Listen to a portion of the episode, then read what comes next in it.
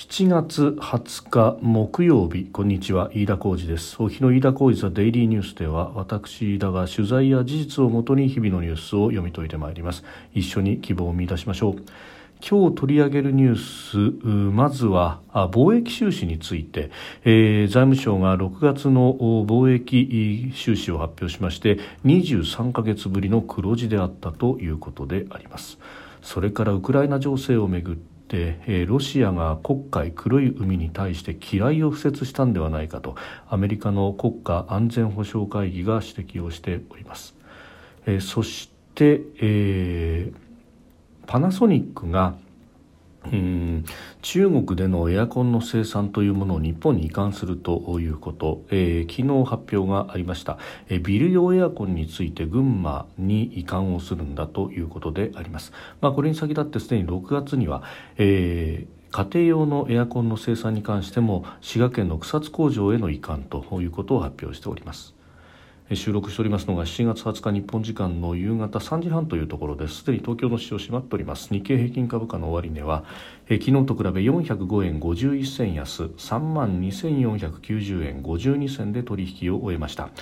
え、前日のアメリカの株式相場でハイテク株の一角が売られた流れを受けまして東京では半導体関連株が大きく下げました、まあ、日経平均株価の中でこの半導体関連株ウエイトが高いということがありましたので、えー、指数を下押ししたということであります。えー、まずは財務省が今日発表した6月の貿易統計の速報値であります。輸出から輸入額を差し引いた貿易収支430億円の黒字であったということで23か月ぶりの黒字だと。えー、いうこと、まあ、めでたいニュースのように報じでかつですね、えーまあ、日経新聞などは、えー、貿易黒字転換持続力に危うさというようなですね、まあ、あ黒字であることは喜ばしいことであるけれどもこの喜ばしい事態が長く続くかどうかというところが問題だみたいな書き方を、えー、しております。でただですね、まあ、あのこの記事の中にも指摘がありますけれども6月単月というのは、まあ、あゴールデンウィークの後のの反動というものがありますので、まあ、そのあたりで、えー、輸出が伸びるということがあって黒字になりやすいんだということであります。で、えー、ここが問題なんですけどであるからこそですねそうしたあ季節的なブレというのが、えー、判断を鈍らすということがあるので、えー、こうした統計の発表ものはですね、えー、季節調整値というもの、まあ、季節の要因を省いてですね、えー、その実力で判断しましょうねというようなあ数字というものがついております。普通はですね、まあ、GDP の速報値であるとか、えー、などなど普通はこの季節調整値の方を見出しに取るんですけれどもなぜかこの貿易統計に関してはですね、えーまあ、総額の額面の部分というのが大きく前面に出てくるということででその額面だけで見れば430億円の黒字であるということで、えー、ありました。で季節調整済みの値を見ると何のことはない差し引き額は、えー、5532億円の赤字ということでありました、まあ、もちろんですね、えー、ここでは何度もご指摘申し上げておりますがこの貿易に関する話というのは赤字黒字というのは、えー、実はその帳簿上のですね赤や黒という利益なのか利益が多いのかそれとも、えー、負債が多いのかというようなですね、えー、ものではなくて、うん、これは単純に入りが多いのか出が多いのかというですね、えー、話になっているので、まあ、そう考えるとですねこれ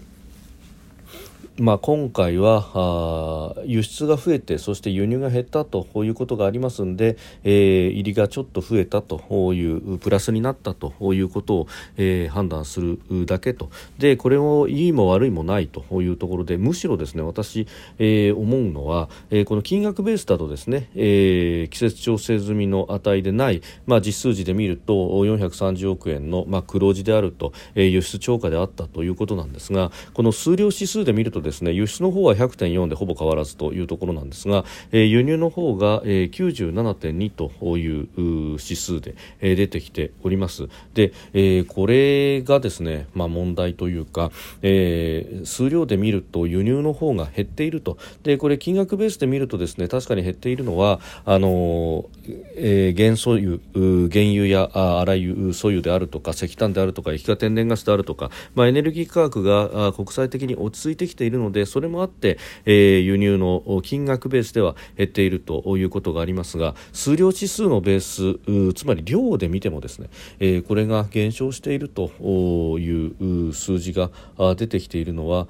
少し気になるなというところであります。でもともとこの貿易黒字が大きかった時期というのは、まあ、日本においてはですね、えー、まあ、かつてはその海外へ輸出を物を輸出すると加工貿易なんていうことをね社会の授業で習った方も多いと思いますけれども、えー、原料を輸入してきてそれを加工し、えー、最終製品にしてそして、え自動車が典型ですけれども船に積んで、え海外へ輸出をすると。そして外貨を稼いでくるんだと。いうのが、まあ、日本の商売のやり方なんだと経済なんだということが、えー、言われてきましたけれども、まあ、GDP 全体で見るとですね今あ国内の需要内需が5割ないし6割ぐらいを占めているということで、えー、あります、えー、まあ成熟してくるとですねこうした加工貿易等々の、えー、外需に頼る国ではなくて内需に頼る国になってくるということなんですが、まあ、日本経済も多分に漏れずという形で、まあ、内需が下支えをするという構造になってきておりますで、えー、そこでですねあの内需が冷え込む、まあ、デフレ期特にバブル崩壊後というここ30年ほどが典型ですけれども、えー、この時期は国内の需要が全く振るわないということがありますので海外で稼いでこざるを得ないということになって特にメーカーなど大企業を中心に、まあ、海外で積極的に売っていきさらには投資をし海外で、えー、作って売るということを繰り返して、まあ、それが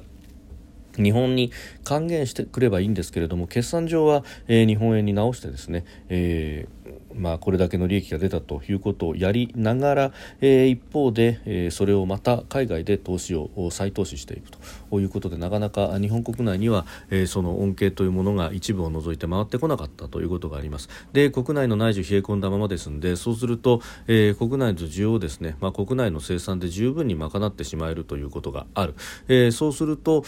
外から物を持ってこなくていいので、えー、勢い、えー、貿易は黒字になるということで黒字になっても国内は不況のままということが長く続いていたということがあります。で一方で少し経済が良くなってくる、まあ、アベノミクスの初期などが典型ですけれども、まあ、そうすると貿易収支は、えー、外からあ物を持ってくる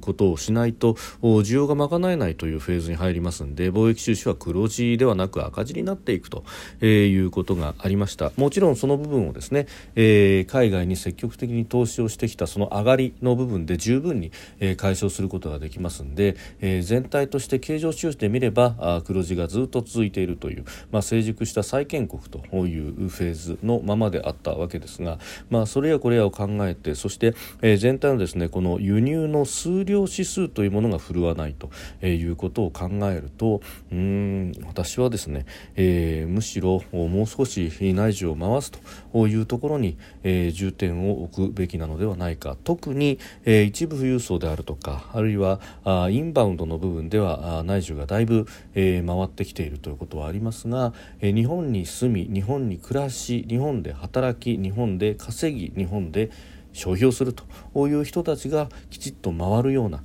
中間層以下が、えー、きちっと回っていくような経済というものを作らないといけないのではないかとそういう意味でこの貿易統計というものは、まあ、黒字赤字というものではなくですね、えー、中身を見るべきなんだろうというふうに思うところであります。それからですね、まあ、あ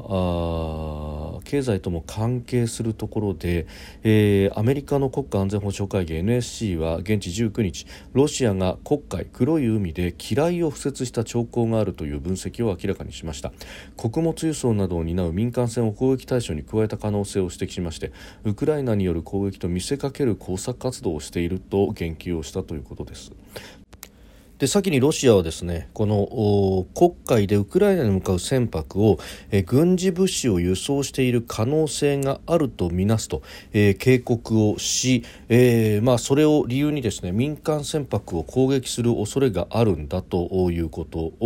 を言われております。まあ、これあの先の大戦中にですね、えドイツが、まあ、あイギリス等々に向かう船を全て攻撃するというふうにやったのと全く同じようなえー、何か時代が本当に780年100年ほど巻き戻ってしまうというような感覚を覚えますけれども、えー、それに向けてですね具体的にこの嫌いの不説という行動を取ったのかということまで言われております。で、えーウクライナは各国に対してですね、えー、穀物を輸出するという、まあ、これを経済の根幹の一つにしていた国でもあります。で特に中東やアフリカ等々に向けて安価な穀物を輸出をするということをやっていたんですが、まあ、ただ陸路での輸送となりますとこれ、えー前にも申し上げましたけれども鉄道の、えー、レールの幅がロシアと同じものを使っていて、えー、西欧諸国が使っている標準機1435ミリとは違うということで、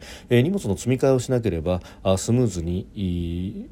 穀物の輸送ができないと、え、いうことがありました。そうそれがあるので、え、オデッサというですね黒海に面した港町からあ積み出して、え、船で運ぶということがメインになっていたわけであります。でところがですねまあそれをこの国会嫌いの不説であるとかあるいはあ民間船舶も軍事物資を輸送しているだろうということで見なして狙うということが発表されているので、まあ、相当程度、えー、これで萎縮をしてしまうと、まあ、そもそも穀物に関しては手出しをしないという合意を、えー、ウクライナ、ロシアそしてトルコの仲介というところで西側諸国も含めてやっていたわけですけれどもこれを脱退するということをロシアはすでに発表しておりましたんでまあこうなってくるとですね、まあ、さらにこの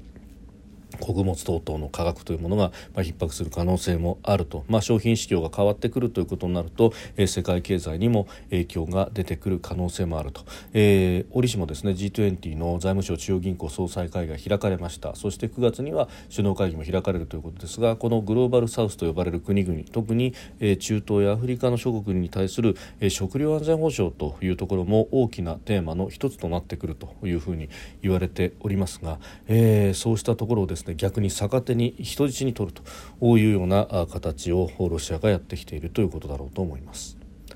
それからですね経済で言いますともう一つパナソニックパナソニックホールディングスが、えー、昨日ですね、えー、日本国内で販売するビル用エアコンの生産の大部分を、えー、海外から大泉工場、まあ、群馬県大泉町の工場に移管すると発表をしましたでこれまで海外といってもですね、え、中国大連を中心にして、え、およそ9割を外で生産していたということなんですけれども、え、地政学リスクへの対応それから生産リードタイムの短縮のため国内回帰を決めたということであります。まあ、あもちろんですね円安がこれだけ、えー、トレンドになってきているということもありますと国内で作ってそして持っていくということに対するメリットというものが大きくなってきたというところ、まあ、この辺りを見てもですね、えー、悪い円安論というものが、えー、クエスチョンマークがつくというところでもありますでパナソニックは実は6月に家庭用エアコンの生産についても国内回帰を発表しているということで、えー、中国依存からの脱却を進めているということです。まあ、この辺りは非常にこううん何か時代の転換点というものを感じます。まあ、なんといってもですね日本企業の中国での生産あるいは、えー、中国での中国の、えー、投資技術中国への投資や、えー、技術支援ということで、まあ、先頭に立って旗を振ってきたのはこのパナソニック、まあ、かつての松下、えー、電気産業ということになります。であのまあ、これはですね、えー、かつて1970年代の半ばですが、えー、鄧小平、えー、氏が日本に来ました来日をしたという時に、えー、東京でもさまざ、まなところを視察しましたが、えー、大阪門真に行ってですねパナソニックの工場を視察し当時は松下の工場か、を視察し松下幸之助氏と会談を行ったということがありました。でその後松下氏は、えー、返礼の形で、えー、訪中をしてそして、えー、上海に工場を作るんだとこういうところから始めてですね、えー、技術協力そして、えー、工工場の投資生産ということを大々的に中国でやると、えー、いうことをやってきたわけであります。で、えー、そうした会社がですねいよいよ中国から手を引くこととしていると、まあ、確かにあのコロナ禍においてですね、えー、中国がロックダウンをしそして、えー、それによって物が入ってこなくなった。この影響というのを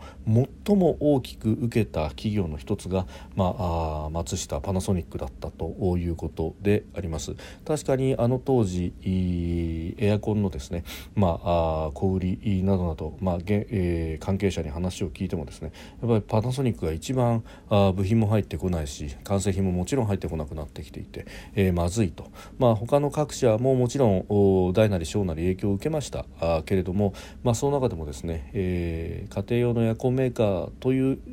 観点から見ても最も影響を受けたというところの一つだろうと、え、いうことです。まあ、これはもともとのねこの歴史的な経緯から、え、中国にかなり傾斜をしてきたというところもありますがいい加減その経済安全保障の部分のリスクというものをこの、まあ、ある意味、え、中国べったりと言ってもいいえー、パナソニック松下ですら、えー、感じそしてうん行動に移さざるを得なくなったというところは非常に歴史の転換点を感じるところであります。